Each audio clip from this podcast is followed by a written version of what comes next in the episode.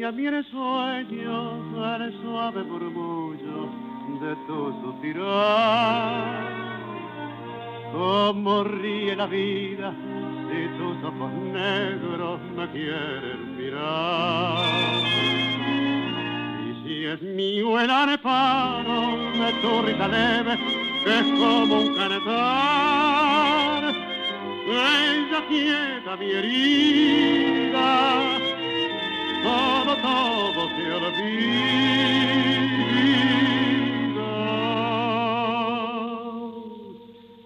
El día que me quiera, la rosa 11.08 de la mañana suena un clásico de Gardel en la mañana de Universal, El día que me quieras.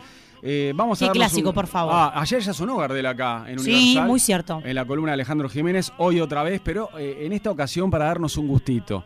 Porque todos los martes de marzo vamos a tener un ciclo sobre Carlos Gardel.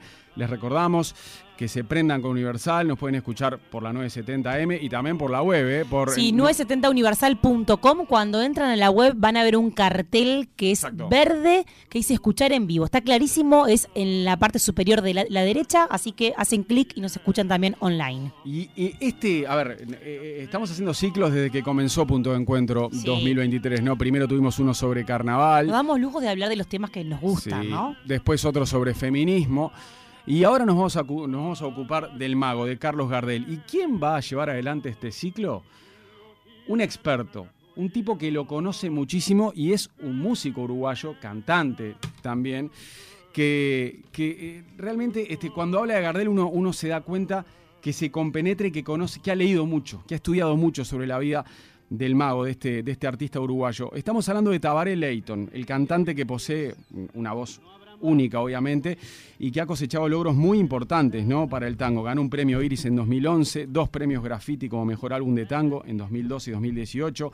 También se adjudicó el premio Morosoli en el año 2011 y ha tenido una serie de presentaciones en los lugares más icónicos de Uruguay, por supuesto, y también en el exterior. Les vamos a contar, por ejemplo, en un ratito dónde tocó el año pasado, en qué lugares de Europa estuvo. Tabaré Leighton eh, vive hace exactamente 10 años en el exterior. Primero estuvo en París entre 2013 y 2015 y luego abandonó la capital francesa y se fue a Buenos Aires. Eh, ya lleva casi 8 años viviendo en la capital de la República Argentina y hoy lo llamamos, cruzamos el Río de la Plata para hablar de Carlos Gardel.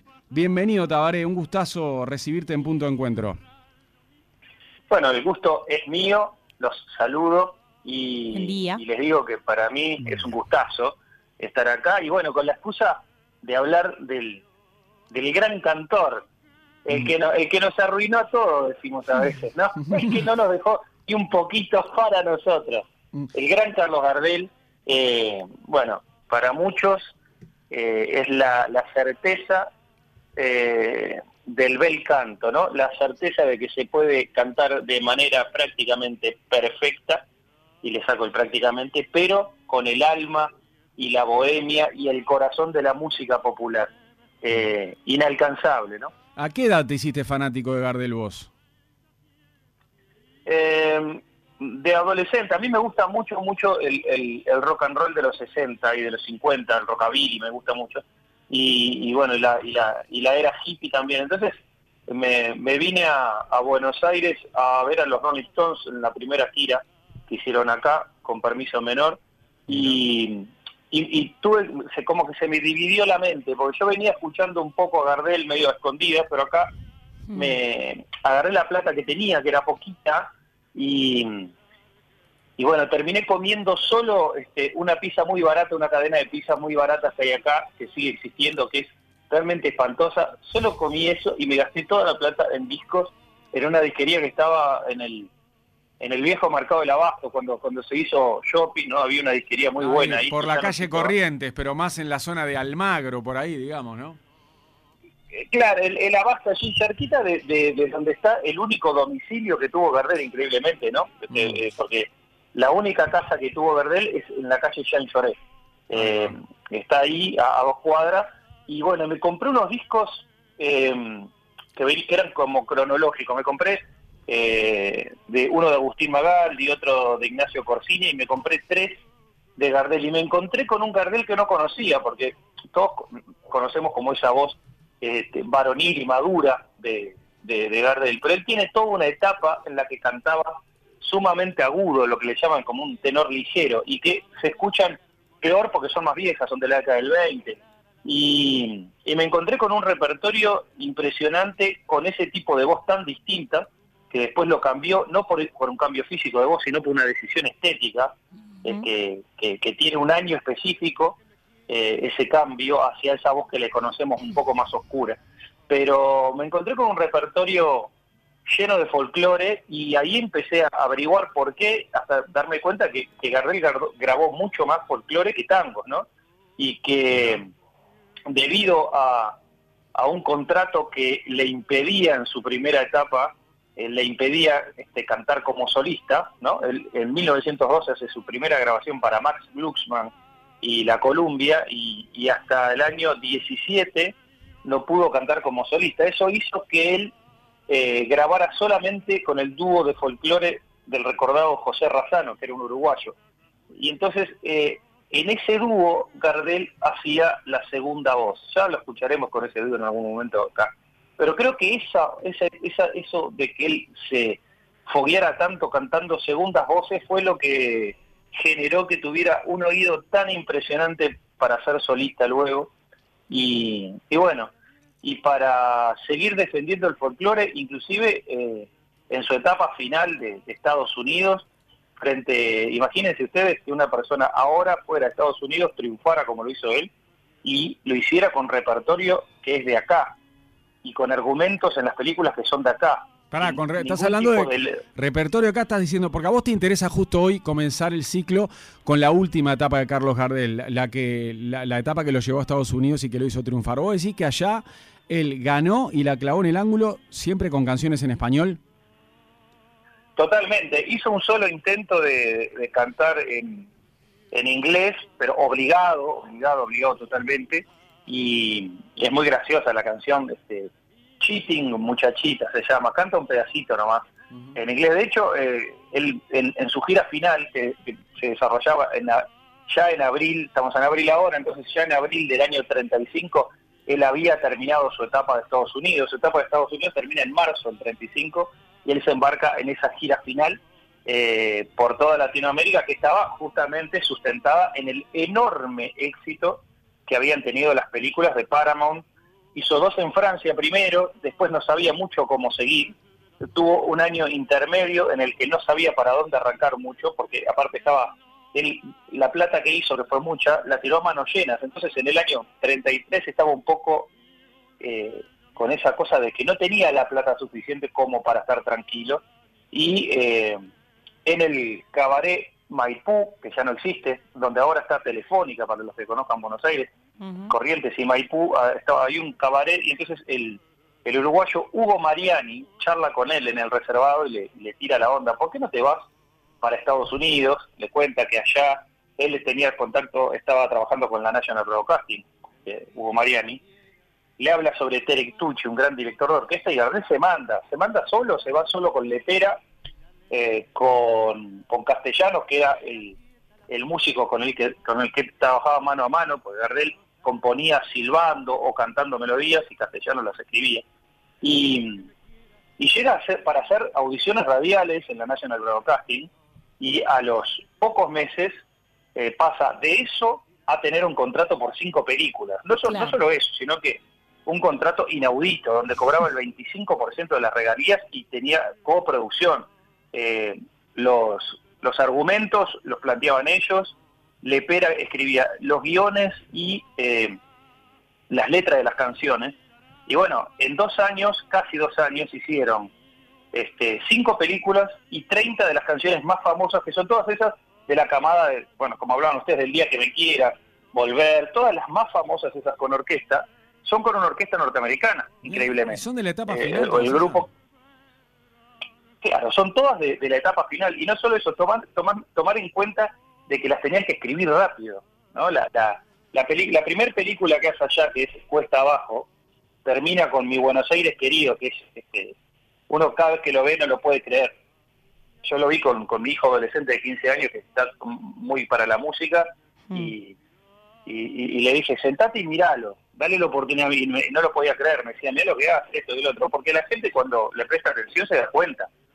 ¿Por qué algo dura 100 años y se, siguen- se sigue este jorobando que Gardel, Gardel, Gardel, ¿no? Bueno, Gardel hizo lo, hizo lo, lo posible para que esto pasara.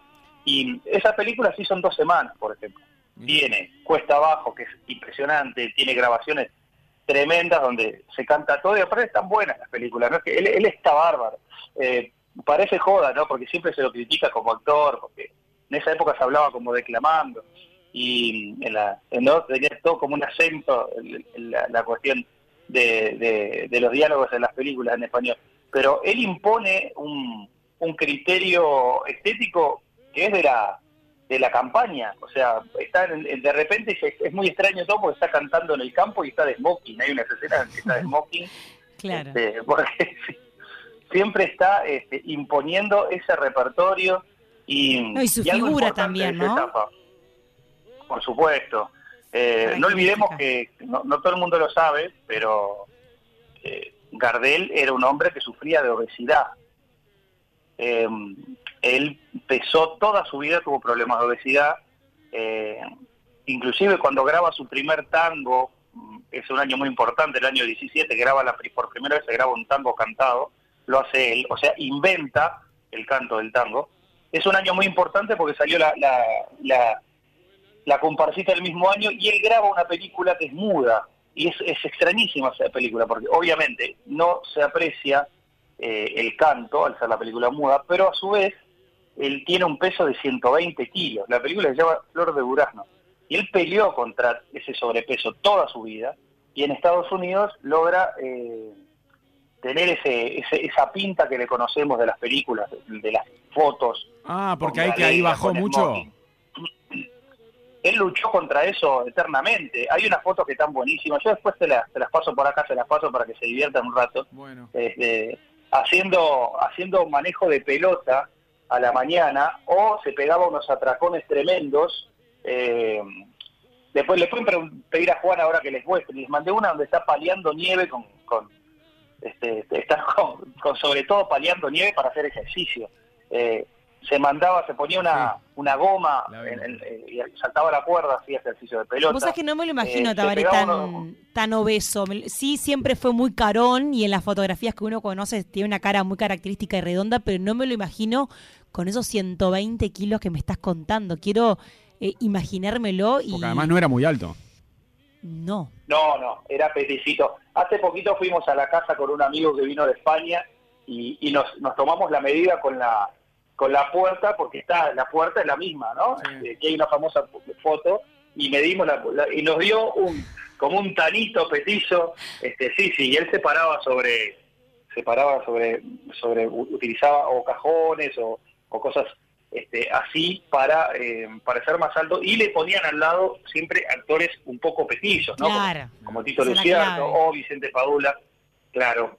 Pero él, su, su pinta característica, la mayoría de esas fotos en las que está inmaculado, este, no solo que tiene muchísimo maquillaje, sino que eh, está en, en un peso de 64 a 67 kilos que le costaba un montón mantener.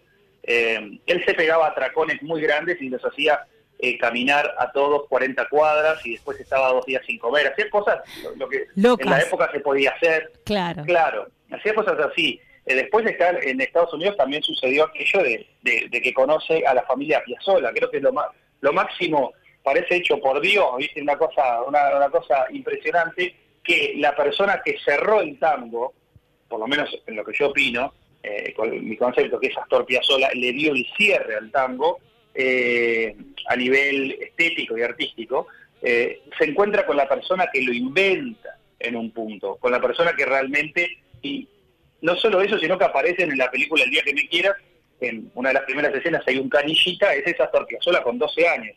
Eh, entonces todo ese tiempo él frecuentaba la casa de los Piazzolla y le pedía a la madre de, de Astor que le hiciera este, ravioles con tuco, o el locro que le gustaba muchísimo, las empanadas criollas, este tipo de- de- del norte, ¿no? De esas Sí, bien este, argentino. de carne cortada a cuchillo. Claro.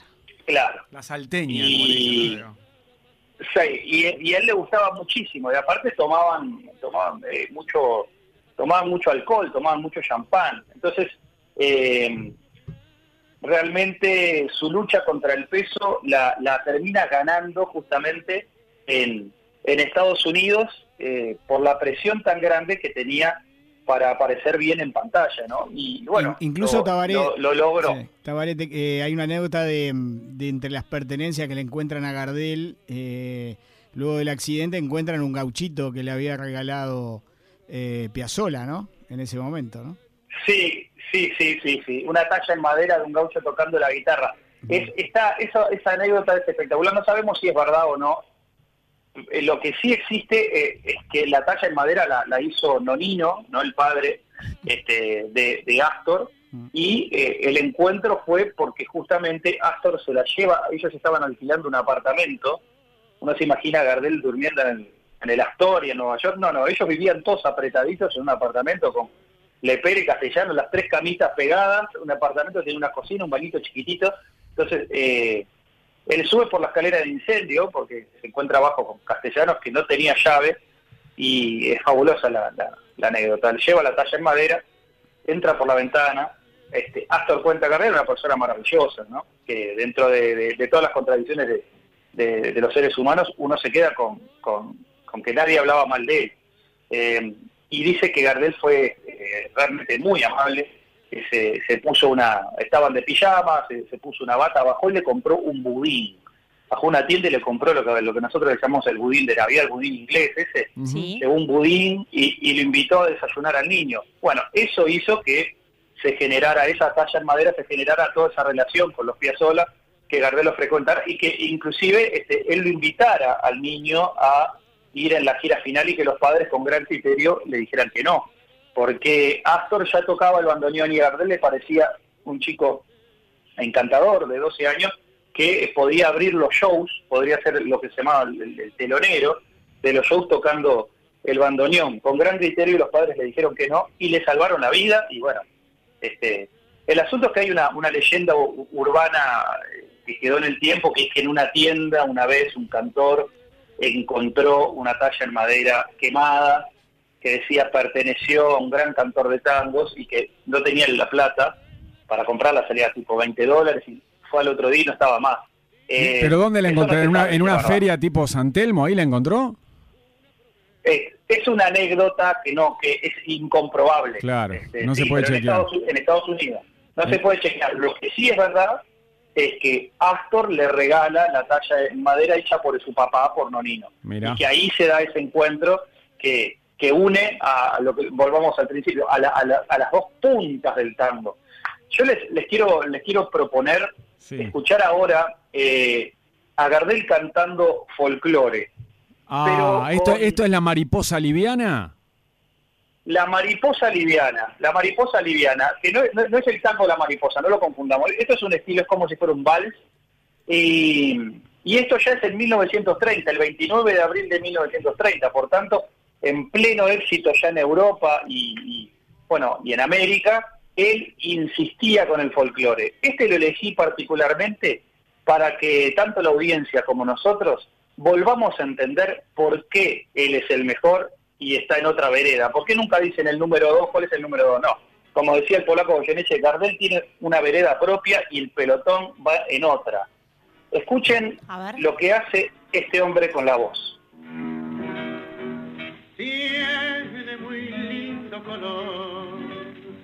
la mariposa liviana. Mira el canto la mañana, la estrella tiene fulgor, perfume tiene la flor. Misterio la fuerte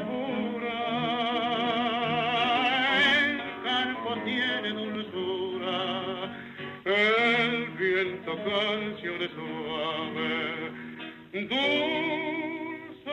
gorjeo, las aves, yo solo tengo amor. un género musical ideal para esta semana de turismo, aparte. Total. Bien para la semana criolla.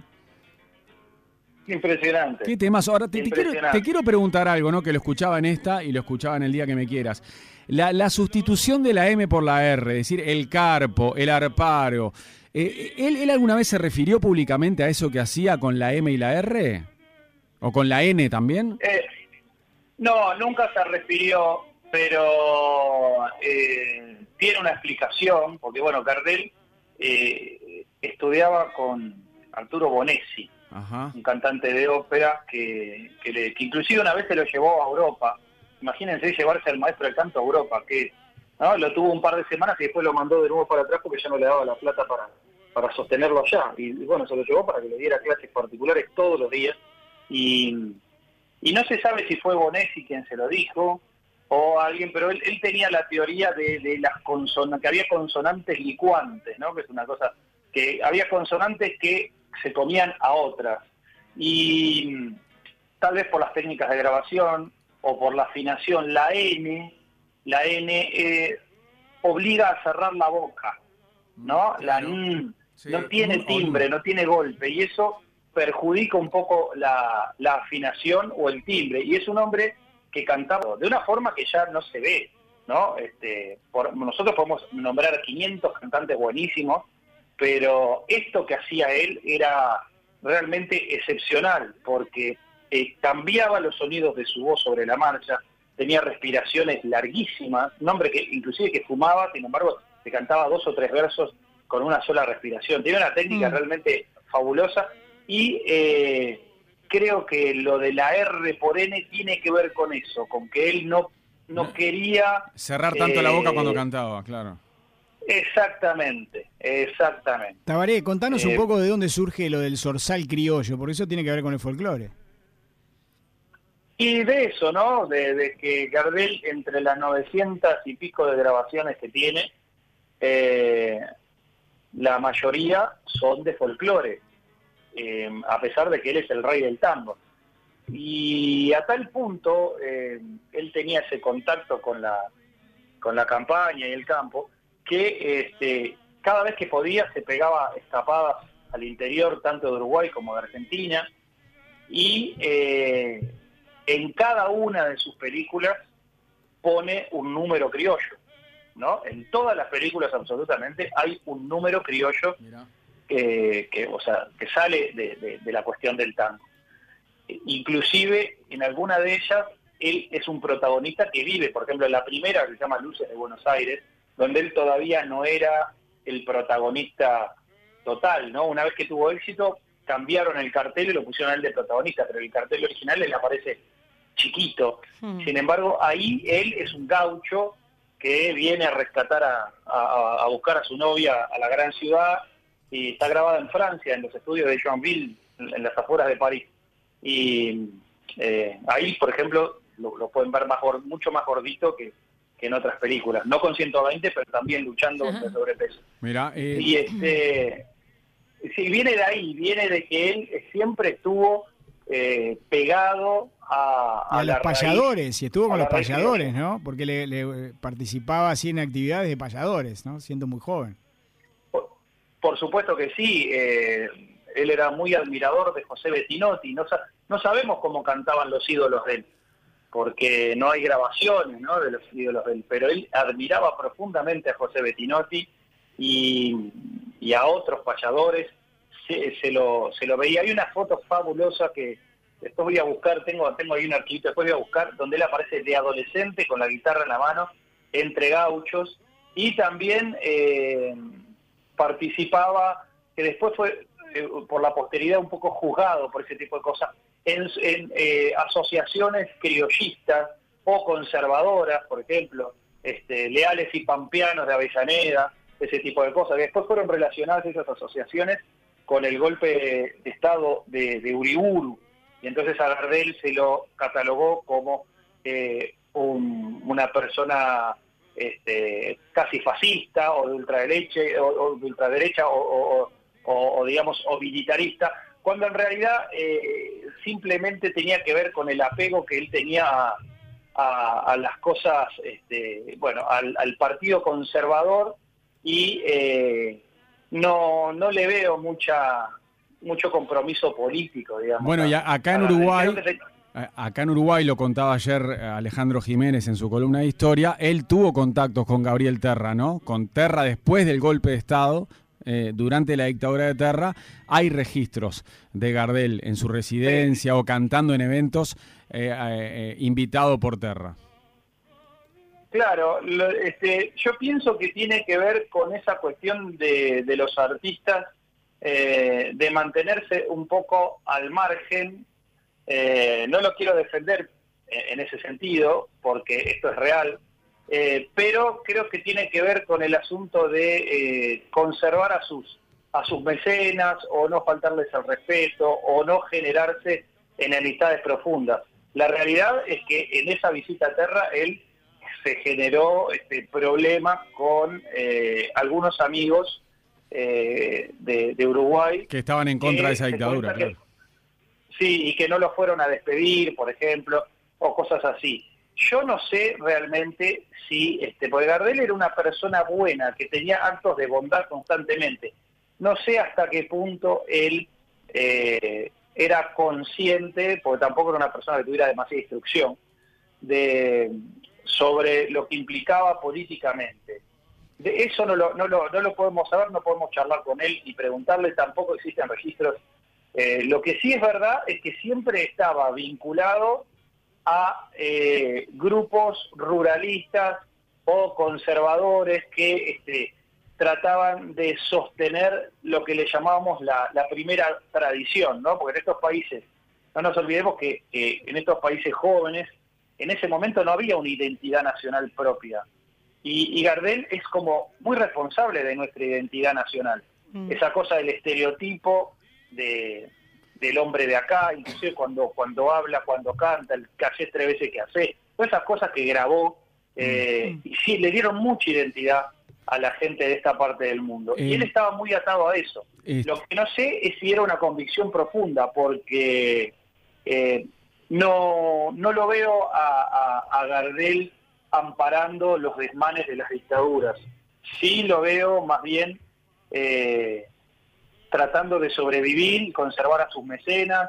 Eh, no nos olvidemos que los políticos siempre le dieron guita a los, a los cantores. A los artistas, y a los cantores. Laburaban, claro. No, y, él se preservó, preservó mucho la intimidad, o sea, hoy por hoy que muchas veces se habla de los vínculos de los artistas y sus relaciones sentimentales y muchas veces se dicen, bueno, que no conozca a la novia que factura más.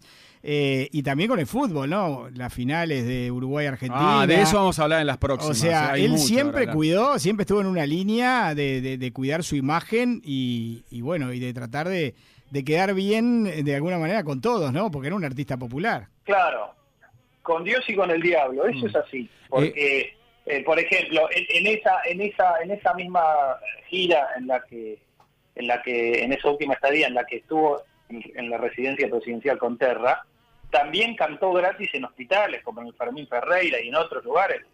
Eh, cantaba, hacía actuaciones gratuitas eh, en hospitales psiquiátricos, por ejemplo, que poca gente hace, hace eso estando en las alturas en, las que él estaba en ese momento. Y él lo hacía, él lo hacía, eh, y bueno, pero no quedó tanto la historia de eso como si esas otras vinculaciones que tenían con, con, el, con los partidos conservadores y con estas sociedades ruralistas que, después tanto tuvieron que ver con, los golpes de Estado. Ahora, nosotros sabemos la historia, él murió en el año 35, no vio mucho de lo que pasó después, o sea, no vio nada de lo que pasó después, y hasta y en esos primeros años, eh, digamos que tanto la, dictadura, no eran dictaduras de, desaparecidos, si bien habían muertos y eso, no eran las, las dictaduras tan terribles que hubo después. Y es verdad que él tenía sus amistades en esos ámbitos, en los ámbitos de la gente de caballos y todo eso, pero no, por lo menos en lo personal, no creo que él tuviera una convicción política profunda. Este, creo que era un hombre que estaba alienado por la música y tratando de, salir adelante lo mejor posible. Bien, eh, vamos llegando al final, Tabaré. Para la semana que viene van a quedar los mitos sobre el balazo que recibió. Por supuesto que en, próximos martes de, abril estaremos hablando sobre el accidente eh, en Medellín, sobre su muerte, también sobre sus comienzos, su amor por el fútbol, lo que ocurrió en ese Mundial del 30, de todo hablaremos. Pero en el cierre eh, queremos que nos cuentes algo sobre tu carrera, ¿no? Por ejemplo, ¿qué has estado grabando en los primeros meses de este año? ¿Qué estás haciendo allá en Buenos Aires? Bueno, yo acabo de sacar un disco, salió el último día del 2022 porque queríamos que fuera 2022 porque nos habíamos planteado esa este sacarlo del año y con todo lo de la pandemia y todo se atrasó mucho. Acabo de sacar un disco que es el volumen 1 de, de un disco doble, ¿no? A contrapelo de lo que está pasando ahora, de que la gente saca canciones este, yo tenía ganas de sacar un, disco con muchas canciones, saqué uno de 12 canciones y ahora estoy grabando el volumen 2. En el primero hay todas canciones muy antiguas, estilos criollos, eh, cosas de Amalia de la Vega, por ejemplo, de Ignacio Concini, de Carlos Gardel en los comienzos también. Y el segundo tiene canciones nuestras, canciones mías y, de amigos con los que escribo, este, como por ejemplo mi productor, este, Max Marri, que es el líder de Tangueto, con él este, escribimos canciones también, y estoy grabando eso con formato del sonido, digamos, también estética antigua, pero estoy grabando ese tipo de cosas. He grabado algunas décimas criollas, cuestiones así, así que vamos a tener un volumen 2 de canciones propias y el primer volumen de, de tipo arqueología folclórica, arqueología criolla, con este, todo un repertorio de 100 años. De hecho, tengo un foxtrot que está en un video, se llama Tutankamón, es muy simpático, eh, les pido que lo, que lo miren y lo compartan. Eh, el Foxtrot está en YouTube, Tutankamón, facilísimo de, recordarlo, que, bueno, que es el, único video promocional que tiene este nuevo disco. Y bueno, y en octubre y noviembre estuvimos eh, de gira, una gira bastante larga. Una gira europea hermosa. Estoy, estoy mirando acá. Perdón, mira. España, Austria, República Checa, Alemania, Francia y Portugal entre el 22 de octubre y el 22 de noviembre. De, eh, la semana que viene, eh, también contanos un poco sobre esta, esta gira de un mes que hiciste por Europa el año pasado. Qué buen tour este, el, el tour que se llamó Hoy me ven volver, ¿no? Sí, este, con, canciones nuevas y viejas, divino. Inclusive terminé cantando en la Asamblea Nacional de París, que para mí fue una de las cosas más increíbles que hice en mi vida. Canté en el Parlamento francés eh, a, fines de noviembre y bueno, me vine lleno de todas estas cosas para acá a, seguir con esta tarea, ¿no? Qué divino. Bueno, la seguiremos el martes que viene. La verdad que fue un placer charlar con vos sobre Gardel. También es muy lindo hablar de, tu carrera y, te repito, Tabaré, un honor tenerte como encargado de este ciclo sobre Carlos Gardel durante todo el mes de abril. Bueno, el, honor es mío, el gusto es mío, eh, la pasé muy bien y sigamos la semana que viene. Me Te mando un fuerte abrazo. Otro para vos. Abrazo enorme. medio ranón, cuando la momia apareció, a un pintamoras contrató, de colorines lleno el pintor y su arabescos de arete full lo chabacano hizo furor y fama y plata ganó por montón.